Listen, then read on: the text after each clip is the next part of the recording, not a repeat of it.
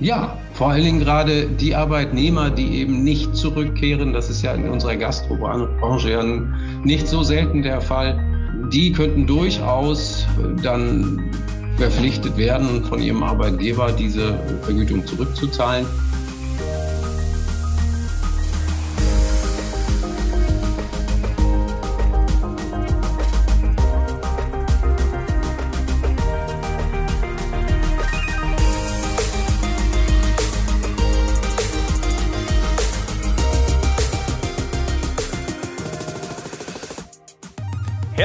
Willkommen zur Geburtstagsausgabe vom ETL Atuga Gastro Briefing. Schön, dass du mit dabei bist und mit uns diese kleine Party des Wissenstransfers feierst.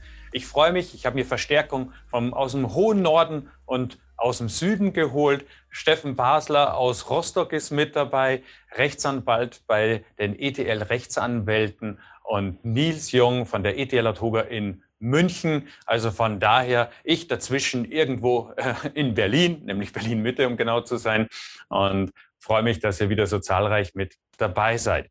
Wie gewöhnlich haben wir unseren Chat äh, äh, auch natürlich freigeschaltet. Das heißt, wer Fragen hat zu den Themen, die wir besprechen, immer reinwerfen. Äh, das Ganze lebt ja auch von der Live-Interaktion. Äh, und ja, herzlichen Dank schon mal dafür. Ich würde sagen, wir beginnen im Norden und äh, wir schalten zu äh, Steffen Pasler nach Rostock, denn es ist gute Tradition inzwischen im ETL Toga Gastro Briefing, dass wir am ersten Dienstag im Monat uns insbesondere juristische Urteile äh, angucken, was ist denn in den Gerichtssälen des Landes so entschieden worden, was ich als Unternehmer in der Gastronomie und Hotellerie äh, wissen sollte, wo ich schon mal was davon gehört haben sollte. Das klären wir da immer so ein bisschen auf und ne, greifen das Thema auf. Und da gab es jetzt im Oktober wirklich ein Sensationsurteil, das so in der Form, äh, glaube ich, niemand erwartet hat, insbesondere äh, die Juristen nicht. Äh, äh, Steffen, wie ist denn das, was ist da passiert, was ist entschieden worden, dass, der, dass das Bundesarbeitsgericht für so eine Überraschung hat sorgen können? Ja, also jetzt ist zehn Tage her, dass der fünfte Senat des BAG eine Entscheidung getroffen hat, die in der Tat wohl als Paukenschlagentscheidung in, in die Geschichte eingehen wird. Kleiner Fall, es ging um eine Arbeitnehmerin, die hat äh, 432 Euro eingeklagt. Und zwar weil äh, sie nicht arbeiten konnte äh, aufgrund einer behördlichen Anordnung, die ihren Arbeitgeber gezwungen hat, den Betrieb zu schließen.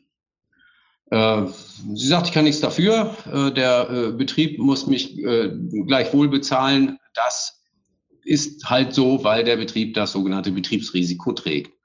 Das Arbeitsgericht hat das auch so gesehen, das Landesarbeitsgericht auch, hat die Revision zugelassen. Das Bundesarbeitsgericht mit einiger Überraschung sieht das jetzt anders und sagt, also nein, der Arbeitgeber, der hier seinen Betrieb schließen musste aufgrund einer behördlichen Anordnung, trägt nicht ein betriebliches Risiko, sondern es handelt sich um ein allgemeines Risiko, das alle Betriebe tragen. Insofern hat er nicht den Annahmeverzugslohn, jetzt muss ich mal so einen Fachbegriff bringen, äh, äh, zu zahlen. Und wie gesagt, unsere Klägerin mit ihren 432 Euro geht leer aus. Äh, sicher geht es hier nicht nur um diese kleine äh, äh Angestellte und ihre 432 Euro. Diese Entscheidung hat wirklich äh, eine große Wirkung für nahezu alle Arbeitsverhältnisse, die während der Pandemie äh, beeinflusst worden sind.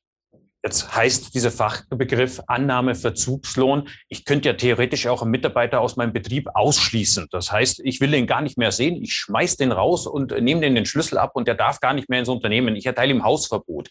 Äh, ja. Dann äh, ist das, ist der Klassiker. Dass man als, als Arbeitgeber dann mit der Annahme der Arbeitsleistung in Verzug gerät und dann sagt, Paragraph 615 äh, äh, Satz 3 BGB, muss ich halt die Vergütung weiter zahlen. Genau. Und jetzt ist das quasi auf diese, ähm, durch die Pandemie, das Unternehmen quasi äh, ist diese, ja, diese behördliche Schließung kein äh, äh, Unternehmerrisiko mehr. Was bedeutet das? Kann dann ein Arbeitgeber den vielleicht in der Pandemie im guten Glauben gezahlten Lohn zurückfordern? Ja, das genau ist die Konsequenz, weil er hat den äh, Lohn ohne Rechtsgrund gezahlt. Das heißt, äh, er hat einen bereicherungsrechtlichen Anspruch gegen seinen Arbeitnehmer auf Rückzahlung dieser Vergütung. Betrifft natürlich nur die Fälle, wo er selbst äh, Vergütung gezahlt hat, also alle Fälle dort, äh, wo Kurzarbeit gezahlt worden ist, die fallen natürlich nicht darunter. Zu dem Kurzarbeit, äh zu den Kurzarbeitfällen gibt es dann aber noch eine Besonderheit, zu der kommen wir sicher noch zu sprechen. Aber grundsätzlich ist das jetzt erstmal so, der Anspruch, dieser bereicherungsrechtliche Rückforderungsanspruch des Arbeitgebers besteht. Das ist ja irre, weil wenn ich ja. hergehe, also ich werde das ja eher nicht machen bei einem Mitarbeiter, der noch da ist. Aber es haben ja auch viele die Branche verlassen. Das heißt, ich kann auch, wenn ein Mitarbeiter heute nicht mehr im Unternehmen ist, da ist ja die Hemmschwelle vielleicht etwas zurückzufordern, vielleicht sogar geringer. Äh, theoretisch könnte ich dann das Geld an der Stelle zurückfordern. Richtig verstanden? Ja, vor allen Dingen gerade die Arbeitnehmer, die eben nicht zurückkehren, das ist ja in unserer Gastrobranche ja nicht so selten der Fall, die könnten durchaus dann verpflichtet werden, von ihrem Arbeitgeber diese Vergütung zurückzuzahlen. Da könnte ich mir vorstellen, der ein oder andere wird über, äh, darüber nachdenken, das so zu tun. Jetzt gibt es ja gerade bei so Themen immer auch Fristen, die man beachten muss. Äh, wie sieht das jetzt in dem Fall aus? Muss man da sehr schnell handeln? Wann verjährt sowas? Also wie lange habe ich Zeit, mir das zu überlegen? Also der erste, der erste Blick, um das herauszufinden, gehört in, in den Arbeitsvertrag. Da kann also durchaus sein, dass die Parteien des Arbeitsverhältnisses dort Ausschlussfristen vereinbart haben äh, für die Geldmachung von Ansprüchen.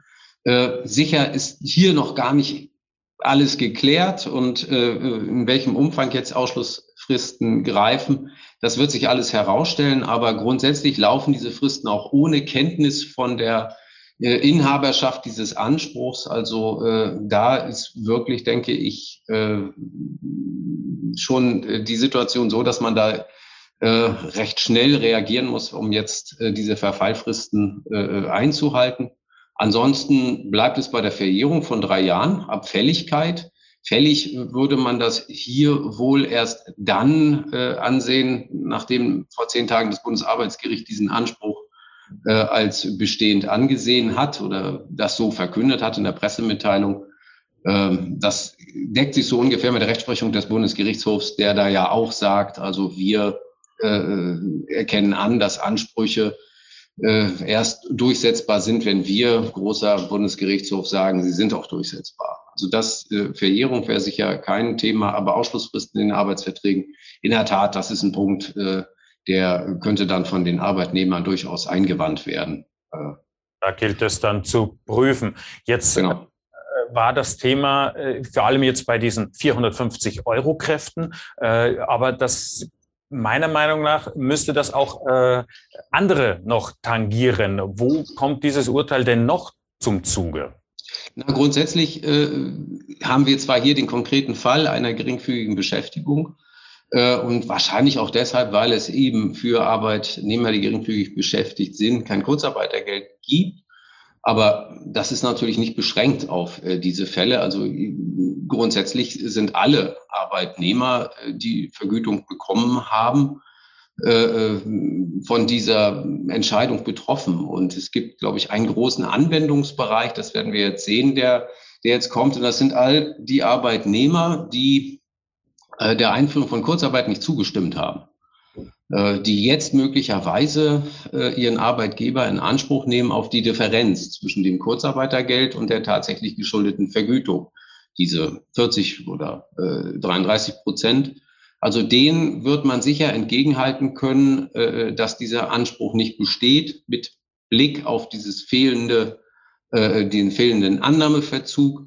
Natürlich immer nur unter der Voraussetzung, dass der Betrieb geschlossen war aufgrund einer behördlichen äh, Pandemieanordnung. Gut, das ist die Voraussetzung. Das haben wir so ja. verstanden.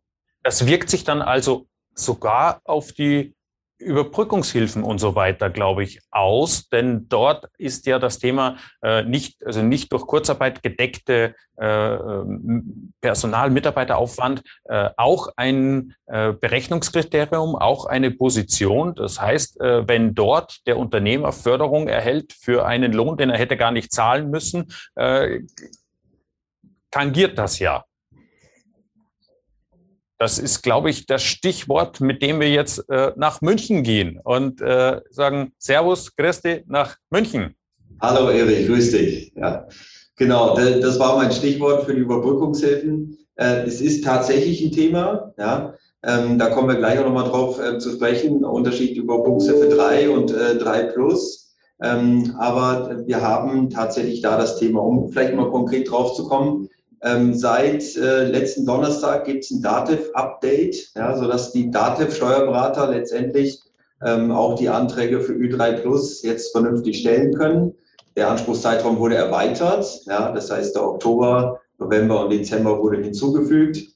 Und äh, hier haben wir tatsächlich jetzt ähm, äh, die Möglichkeit beziehungsweise die Vorgabe, ähm, einmal diese Personalkostenpauschale und die Personalkostenhilfe zu beantragen. Ähm, und äh, genau, da können wir gleich im Detail nochmal drauf zugehen.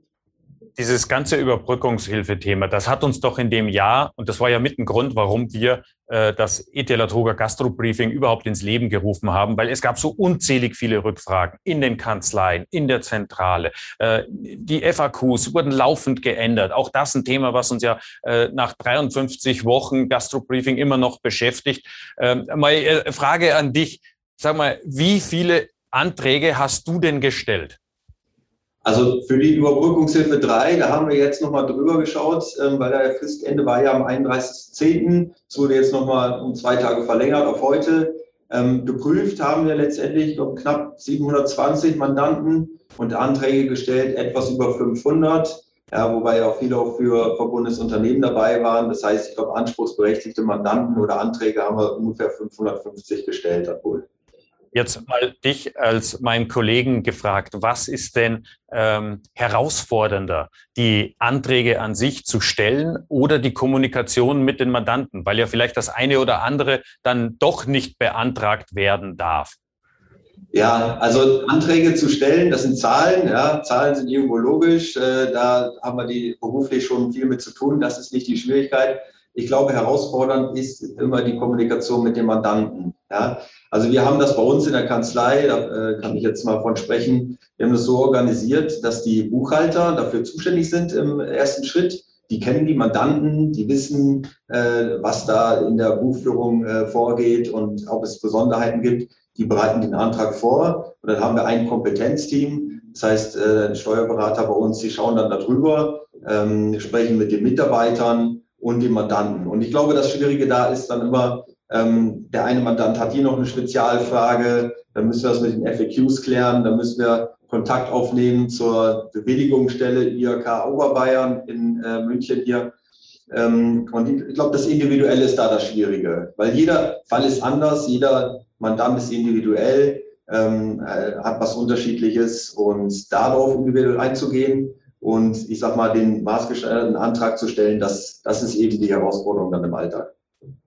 Also Nils, dann danke ich dir im Namen all unserer Mandanten und äh, Zuhörer, Zuschauer im ETL Toga Gastro Briefing, auch im Namen und stellvertretend für alle unsere Kollegen, äh, was ihr in der Zeit geleistet habt. Das ist ein, äh, ja, ein, ein Sonderauftrag an Arbeit, der zum ganz normalen Jahresendwahnsinn immer noch dazukommt.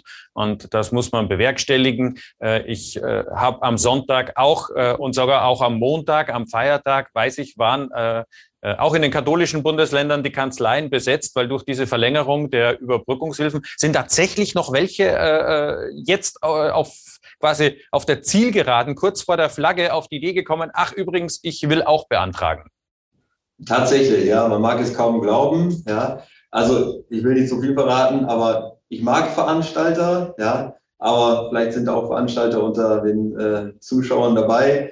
Ist ein spezielles Völkchen, ja ähm, haben vielleicht nicht so die beste Verbindung zu Fristen und äh, Fristenden und so. Und deswegen habe ich am Sonntag noch viele E-Mails bekommen, hauptsächlich von Veranstaltern, ja, ähm, wo wir die Anträge jetzt fertig machen. Ich habe gleich im Anschluss noch einen Termin mit einem Veranstalter, der wollte mir noch was vorbeibringen, der kann dann gleich den Antrag unterschreiben, sodass wir den dann hochladen können und der dann eben fristgerecht eingereicht ist. Aber also mich überrascht es nicht mehr. Es ist eben so, dass eben am letzten äh, Fristtag dann noch ähm, äh, Fälle auftauchen, ja, die man dann eben fertigstellen muss. So ist eben das Leben als Steuerberater. Und wir unterstützen natürlich auch. Ja. Wer lacht, hat noch Reserven, also wer noch unterwegs ist. Welche Betriebe leiden denn noch? Also was ist dein Überblick äh, über die Branchen, wo du sagst, wer ist denn jetzt noch Überbrückungshilfe 3 plus antragsberechtigt? Was ist so deine Erfahrung da?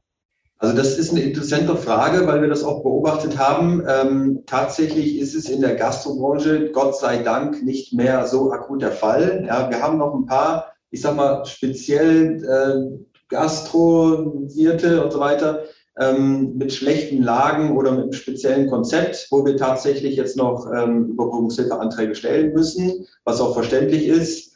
Ähm, ansonsten äh, haben wir viele Taxler, die noch drin sind, gerade in München. Ähm, der Vergleichsumsatz 2019 war noch mit dem Riesenumsatz. Der ist jetzt komplett entfallen, mehr oder weniger. Eine kleine Messe haben wir da gehabt. Ähm, und ähm, wir haben, der Söder hat es ja angekündigt, zum 2. Oktober sollte die Vergnügungsbranche in dem Bereich die Etablissements ja wieder öffnen. Ähm, da haben wir ein paar Mandanten und die haben mir berichtet tatsächlich, dass die öffnen wollen ja, und das auch gemacht haben, aber denen fehlt tatsächlich das Personal dafür. Ja.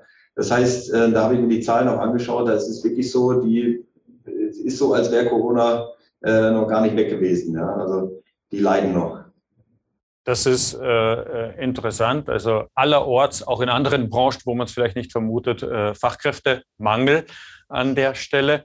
Ähm, Du hast gerade das Stichwort gesagt. Äh, ich habe da jetzt noch, äh, ich kann nicht öffnen. Ich habe zu wenig Mitarbeiter, deswegen habe ich vielleicht einen Umsatzrückgang. Denn die 30 Prozent gelten bei der Überbrückungshilfe 3, genauso bei der Überbrückungshilfe 3 Plus, wobei in den FAQs bei der Überbrückungshilfe 3 Plus jetzt eingeführt worden ist, dass diese Rückgänge Corona-bedingt sein muss und nicht etwa, explizit wortwörtlich steht so drinnen, nicht etwa durch äh, äh Mitarbeitermangel.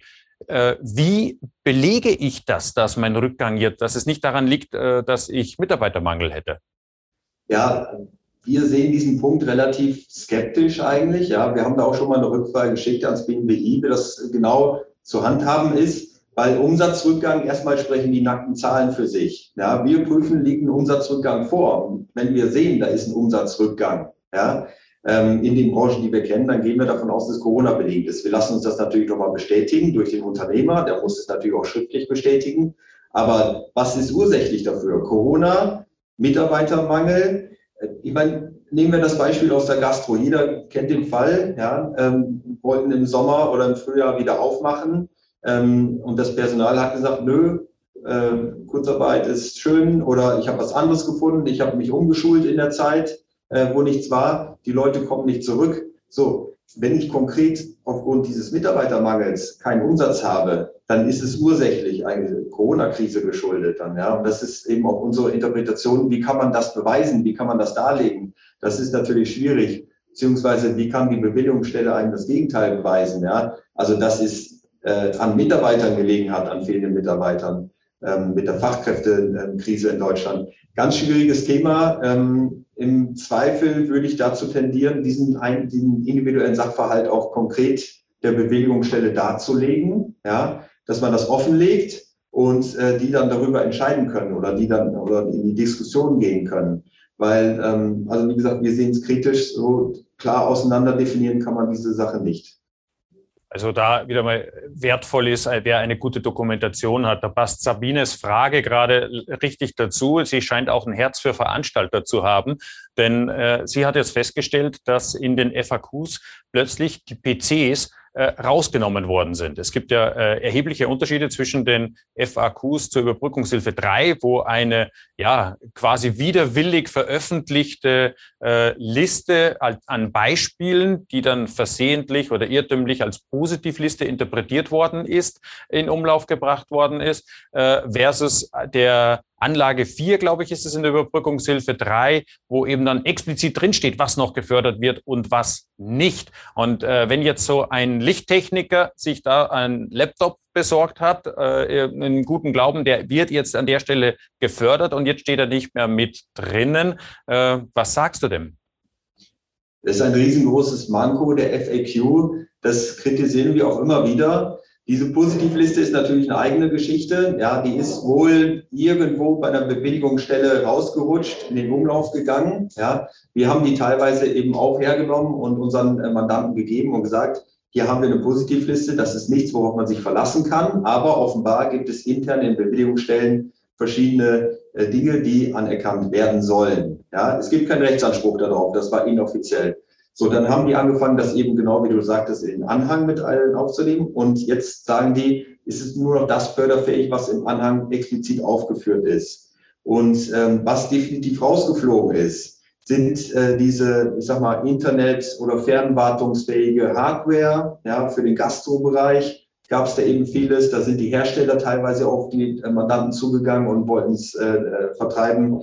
Das ist rausgeflogen jetzt. Und dann viele stellen sich natürlich jetzt die Frage, ja, Moment mal, ich habe es äh, erstattet bekommen, ja, im Zweifel von der Bewilligungsstelle, was mache ich jetzt damit? Es ist leider so, es gibt eine ganz klare Antwort. Ähm, es gibt keinen Rechtsanspruch darauf. Das heißt, spätestens in der Schlussabrechnung sind diese Posten, die jetzt nicht mehr aufgeführt sind im Anhang, herauszurechnen. Ja? Und äh, das ist natürlich schade, ja, weil der Unternehmer hat damit kalkuliert und damit gerechnet. Es stand ja damals drin, es gibt leider keinen Rechtsanspruch. Und das gilt für alle Dinge in den FAQs, die mittlerweile rausgestrichen wurden. Nicht nur konkret diese Geräte, sondern teilweise eben auch, ich sag mal, grundsätzliche Themen, Anspruchsberechtigungen. Wenn die einmal geändert sind, man hat keinen Rechtsanspruch. Ja. Die Logik gebietet es ja. Und zu sagen, damals stand es aber drin, deswegen haben wir den Antrag gestellt, jetzt ist es raus, der Gesetzgeber sagt leider Pech gehabt. Ja, das ist, äh, äh, also wir haben ja Kontakte zu diesen Auszahlungsstellen, die sich, hätte, ich hätte auch welche eingeladen heute in diese Runde, die sich öffentlich auch nicht äußern wollen. Äh, der Hinblick darauf, dass es eine Betriebsnotwendigkeit, um den Betrieb am Leben aufrechtzuerhalten äh, äh, geben muss. Also da gibt es äh, dank unseres Föderalismus auch unterschiedlich ausgeprägte äh, äh, ja, Ansichten. Äh, ich weiß, bei dir in Bayern ist es äh, gerade besonders streng. Da wird äh, auch für wenige Euro werden da Rückfragen ins Leben gerufen oder, oder gestellt, die dann bearbeitet werden müssen. Die, die Bearbeitung dieser Rückfrage kostet sehr viel mehr als der eigentliche Betrag, um den es geht. Also an der Stelle können wir uns noch ordentlich auf etwas gefasst machen. Gut war der beraten, der sich an den Rat gehalten hat, nur das zu machen, was er vielleicht ohne Corona hätte auch getan. Äh, der ist da äh, dann auf jeden Fall nicht zumindest nicht schlechter gestellt. Ähm, aber bei dem Thema, ich, Nils, viele Gastronomen und Hoteliers fürchten jetzt einfach genau diese Rückzahlungen und, äh, und Rückforderungen. Man hat ja von NRW mit diesen Soforthilfen auch gehört, dass das jetzt alles, dass da viel zurückgefordert wird. Äh, siehst du das auch so? Ist diese Angst berechtigt? Ähm, leider wahrscheinlich ja. ja meine, jeder, der einen guten Steuerberater hatte und der Steuerberater, der einen beraten hat, gesagt hat, ähm, vorsichtig, es besteht ein gewisses Risiko. Ähm, das, die Liquidität ist dann da, wenn es erstattet wurde, aber legt etwas zurück, vielleicht für die Steuern, für eventuelle Rückzahlung. Der war gut beraten, ja, ähm, weil wir selber, wir als Steuerberater, als prüfende Dritte, wir wussten selber noch nicht, was kommt mit der Schlussabrechnung auf den Unternehmer zu. Ja, wie wird das gehandhabt? Eher restriktiv oder nicht? Ähm, in München ist es äh, so, es kommen viele Mandanten auf uns zu. Äh, die Staatsanwaltschaft fühlt sich berufen, ähm, Subventionsbetrugsfälle aufzumachen. Und zwar nicht wegen der Überbrückungshilfe, sondern wegen der Soforthilfe. Also sprich das, was im März 2020 gelaufen ist. Ich sage mal wegen den kleinen Fällen. Ja, da ging es um 5.000 oder 9.000 Euro maximal. Und äh, da wird jetzt mit dem Kriminalfachdezernat München werden die Mandanten vorgeladen, Zeugenaussagen geholt und ähm, leider äh, oft wegen Lappalien, also die Verfahren werden relativ schnell wieder eingestellt, ja, weil es da einfach, weil vieles richtig gelaufen ist oder nichts falsch gelaufen ist, sagen wir mal so. Ähm, aber wenn man jetzt äh, das anschaut, welche Subventionsbetrugsfälle da aufgemacht werden, dann äh, besteht die Gefahr, dass das eben auch für die Überbrückungshilfe weitergeführt wird. Und da müssen wir uns alle überraschen lassen, denn wie, wie hart, sage ich mal, geprüft wird dann von den Bewilligungsstellen und äh, genau, wie restriktiv die ganzen Sachen gefahren werden. Ja, also ich glaube, äh, weil jetzt gerade äh, Rückfrage von Markus zum Beispiel auch reinkommt, kein Rechtsanspruch. Äh, wenn sie aber nicht in den FAQ gestanden hat, dann hätten sie auch viele Unternehmer nicht äh, beantragt. Also es gibt ja dieses, äh, im, im, ne, im guten Glauben hat er das gemacht und äh, hat das eben auch beantragt, äh, jetzt im Nachgang die Dinge zu ändern. Aber es ist eine Billigkeitsleistung, das heißt ein Geschenk, äh, der Staat schenkt etwas und ich kann dagegen zwar klagen. Ich kann auch, glaube ich, sogar gegen den Bescheid Einspruch erheben, führt aber dazu, dass ich dann erstmal die gesamten Hilfen, die ich erhalten habe, zurückführen muss, bis das äh, Verfahren abgeschlossen ist. Ja, also ich kann für Bayern sprechen. Da ist ja die IHK Oberbayern die Bewilligungsstelle. Und äh, wenn ein Bescheid erlassen wird, dann steht eben Rechtsbehelf hinten drin. Man hat einen Monat Zeit. In Bayern muss man vor das Verwaltungsgericht gehen, um Klage zu erheben. Ja, also ein Widerspruch oder ein Einspruch ist nicht möglich. Das heißt, da ähm, bleibt einem nur die Klage vom Verwaltungsgericht übrig, ähm, was natürlich erstmal eine Hemmschwelle ist, ähm, wo in erster Linie natürlich Rechtsanwälte ähm, unterstützen müssen. Ich glaube, mittlerweile wurde es für Steuerberater auch freigegeben, dass sie da Klage erheben dürfen. Aber ähm, was dabei rauskommt und wie die mit den Fällen umgehen, das wissen wir leider noch nicht. Da haben wir noch wenig Erfahrungswerte. Wenn ich an der Stelle jetzt aber äh, sage ich mal, Einwände habe, wo ich sage, hier habe ich wirklich berechtigt, das ist so nicht richtig oder das wird falsch gelesen oder vielleicht war der Antrag auch nicht äh, richtig gestellt, habe ich die Möglichkeit, da äh, irgendwo nochmal vorzusprechen als Mandant. Äh, vielleicht fühle ich mich auch nicht äh, äh, gut vertreten und würde da an der Stelle gerne nochmal interagieren. Wie sieht das Verfahren an der Stelle aus? Also solange ein Bescheid noch nicht erlassen wurde von der Bewilligungsstelle, hat man eigentlich jede Möglichkeit im Rahmen einer Rückfrage mit der Bewilligungsstelle den Sachverhalt aufzuklären. Ja? Ähm, wir haben jetzt äh, ein paar Teilablehnungsbescheide. Das heißt, ähm, die Bewilligungsstelle hatte ähm, Änderungsvorschläge, sage ich mal, ja, oder Sachen rausgestrichen. Im Endeffekt, was sie als richtig herausgestellt hat, weil der ähm, Unternehmer zum Beispiel keine Rechnung vorlegen konnte oder, ähm, oder im Nachhinein festgestellt hat, dass es doch nicht so war, der Sachverhalt wie prognostiziert und ähm, dann wird eben Teilablehnungsbescheid erlassen. Das heißt, diese anteiligen Kosten werden dann herausgestrichen. Wenn jetzt ähm, der Bescheid erlassen wurde, dann bleibt einem tatsächlich eben nur dieser Klageweg vom Verwaltungsgericht. Und äh, ich sage mal, rein äh, materiell richtig müsste eigentlich, wenn der Anspruch begründet ist, Rechnung vorliegen äh, und das Fixkosten im Rahmen der FAQ sind und es da auch keinen, ähm, äh, ich sag mal, Spielraum gibt, dann hätte man eigentlich auch einen Anspruch darauf, dass die in diesem Rahmen der FAQ auch anerkannt werden, diese Kosten. Das ist ja ein irrer Aufwand, der auf, den, auf der Seite der Prüfungsstellen jetzt da vorliegt. Also wenn man sich mal vorstellt, wie viele hunderttausende Anträge gestellt worden sind. Und auf der anderen Seite gibt es ja ein Datum, das da wie ein Damoklesschwert über den gesamten Verfahren ist, nämlich der 30.06.22. Das ist das Datum, äh, wo das, wir haben es ja im Beihilferecht mit EU-Recht zu tun und die EU hat gesagt, bis dahin müssen alle Fälle quasi erledigt werden. Äh, da steckt ja auch äh, gerade für dich jetzt noch, wenn du sagst, mit der Anzahl an Anträgen, jede Menge Arbeit drin, die dich bis Juni nächsten Jahres beschäftigen wird. Ist das überhaupt zu schaffen? Ähm, schwierig vorauszusehen. Aber das, es wird, äh, es ist eine harte Deadline, sage ich mal, zum 30.06.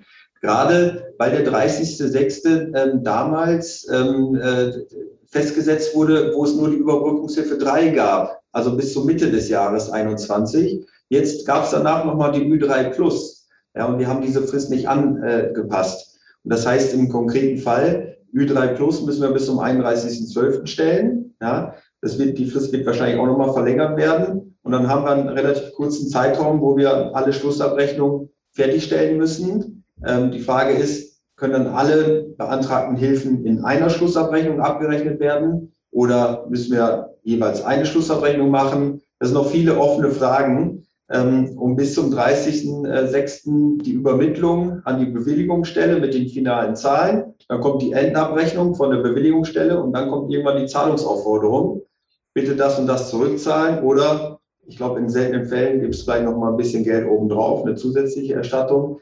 Aber die Fragen sind noch ungeklärt. Da warten wir noch auf das BMWI oder die Bewilligungsstellen, dass wir da endlich konkrete Fristen genannt bekommen. Auf jeden Fall wird es ein wie Sabine gerade schreibt, ein Leben am Limit werden. Also äh, langweilig wird er also bis 30.06. auf gar keinen Fall. Also äh, bleibt da bitte dran. Wir werden auch an dem Thema dranbleiben, denn das wird uns noch ganz schön beschäftigen. Gerade das Thema, wie beweise ich die Notwendigkeit dieser Investition? Wie beweise ich, dass es kein äh, äh, Abbau des Investitionsstaus äh, gewesen ist? Also das an der Stelle sind so die Rückfragen, die ich so kenne. Ähm, noch eine letzte Frage, äh, vielleicht in, in beide Richtungen, ähm, nämlich was ist, wenn die Rückzahlungen, die dann geleistet werden müssen, die müssen innerhalb einer bestimmten Zeit äh, geleistet werden. Weiß man dann schon, was da für eine Zeit äh, äh, das sein wird? Und was, ich mache eine Doppelfrage draus, was ist, wenn diese Rückzahlung das Insolvenz oder die Insolvenz des Unternehmens bedeutet? Ich nehme mal die erste Frage auf. Ähm, es gibt jetzt diese Endabrechnung für die Neustarthilfen. Ja, ich sag mal, für das kleinste Subventionsprogramm äh, gibt es jetzt die Endabrechnung, die muss bis zum Ende des Jahres äh, übermittelt werden. Ja, dann äh, gibt die Bewilligungsstelle eine Frist bis Februar, dass die Bewilligungsstelle die, den Schlussbescheid erlässt. Und dann hat man eine Zahlungsfrist bis Mitte Juni 22. Ja, das heißt, die Zahlungsfrist beträgt da mindestens drei Monate, ja, oder drei, vier Monate, ähm, was relativ äh, gutmütig ist. Ja, ich glaube, wenn man jetzt diese Frist betrachtet, dann ähm, kann man hoffen, dass äh, es auch längere Zahlungsfristen bei der Endabrechnung, bei der Schlussabrechnung für die Überbrückungshilfe gibt. Ja, sodass kein Unternehmen in Schwierigkeiten kommt, was diese Liquidität jetzt in, bitter nötig hatte in der Corona-Krise und jetzt das Geld schnell zurückzahlen muss. Zinsen werden nicht drauf fällig werden, ja, erst bei Zahlungsverzug später, das ist schon klar. Ähm, aber es bleibt die Hoffnung, dass es sehr lange Zahlungsfristen gibt, sodass durch diese Rückzahlung keinem Unternehmen geschadet wird. Das ja, und ich glaube, es gilt auch als ausgeschlossen, dass man sagt, jetzt durch die Rückzahlung wird dann eine äh, Insolvenzgefahr begründet. Schließlich sind die Zahlungen ja mal geleistet worden, um eine solche Gefahr zu bannen. Kann man also quasi nicht im Nachhinein dann wieder äh, begründen damit. Also da denke ich schon, dass es dann ausreichend äh, Gesprächsmöglichkeiten geben wird, wie äh, diese Hilfen dann zurückgeführt werden kann. Das ist doch ein erbauliches Wort zum Schluss. Also ganz so schlimm wird es vielleicht hinten raus dann doch nicht werden. Ähm, an der Stelle, 15.32 Uhr, ist es Zeit, mich zu bedanken und zwar bei allen Referenten, meinem gesamten Team. Wir werden es in die Shownote alle Namen packen, die äh, uns in diesem Jahr unterstützt haben, die das ETL Toga Gastro Briefing zu dem gemacht haben, was es heute ist. Und an der Stelle ein ganz großes Dankeschön an alle Teilnehmer, denn wenn ihr nicht wärt, wir würden ja nicht weitermachen. Wir wollen hilfreich sein und wir wollen das nächste Jahr noch viel hilfreicher werden. Darum eine große Bitte. Schreibt mir eure Themen, die ihr euch wünscht, die, diesen wir uns annehmen sollen.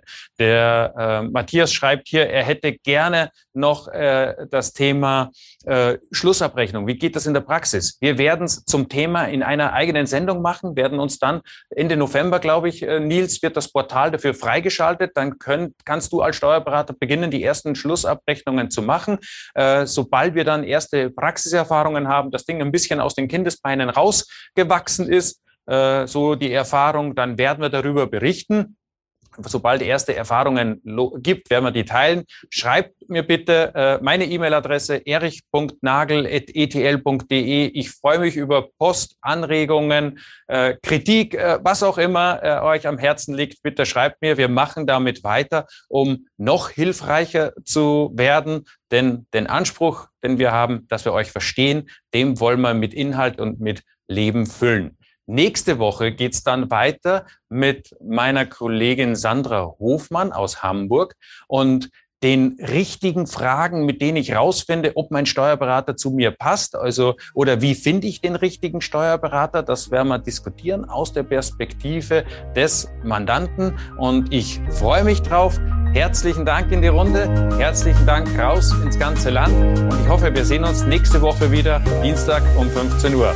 Macht's gut, bis dahin, gute Umsätze, gute Geschäfte und bleibt gesund.